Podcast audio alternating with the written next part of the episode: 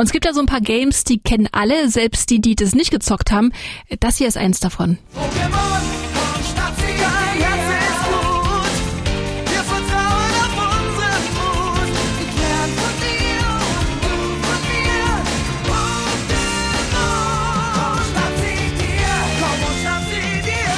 Ganz richtig. Es geht um die wahrscheinlich bekanntesten Monster der Welt.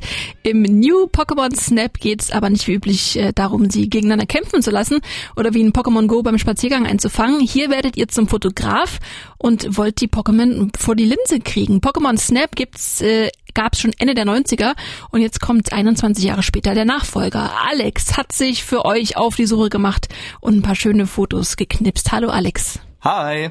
Du kennst ja schon das alte Snap. Äh, wie sieht's denn jetzt mit dem neuen aus? Also auf den ersten Blick war mir alles ziemlich vertraut. Man schlüpft in die Rolle eines jungen Fotografen bzw. Fotografin und hilft dem Pokémon-Forscher Professor Mirror dabei, mehr über die Pokémon der Region herauszufinden. Nachdem einem der Professor und seine Assistentin Rita die Basics mit der Kamera erklärt haben, geht's auch schon los auf die erste Fototour.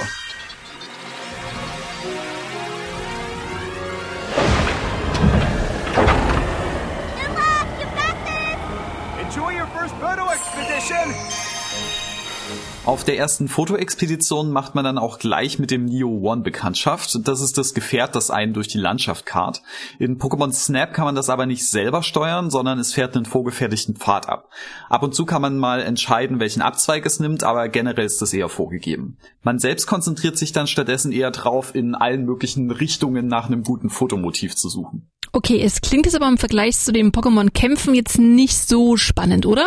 Finde ich tatsächlich gar nicht, denn oft kommen Pokémon in den anderen Spielen zwar als cool designte, aber letztendlich doch irgendwie leere Kampfmaschinen rüber. Mhm. Und in New Pokémon Snap sehe ich die Taschenmonster dann endlich auch mal in der freien Wildbahn und kann sehen, wie sie sich verhalten, wenn sie sich mal nicht gegenseitig wegtackeln. That's the stuff. Yeah.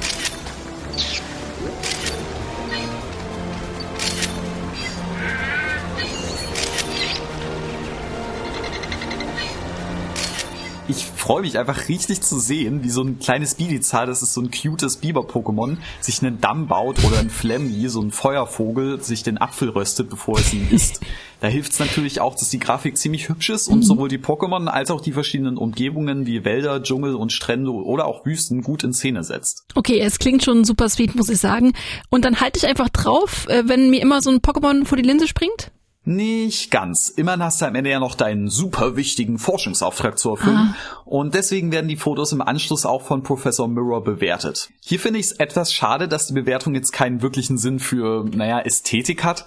Ich habe natürlich sofort probiert, meine Fotos schön mit einem goldenen Schnitt oder einer raffinierten Bildkomposition und so weiter zu machen. Aber für Professor Mirror müssen die Pokémon nur möglichst groß und möglichst mittig platziert sein, damit es halt viele Punkte gibt. A new discovery. Nice work.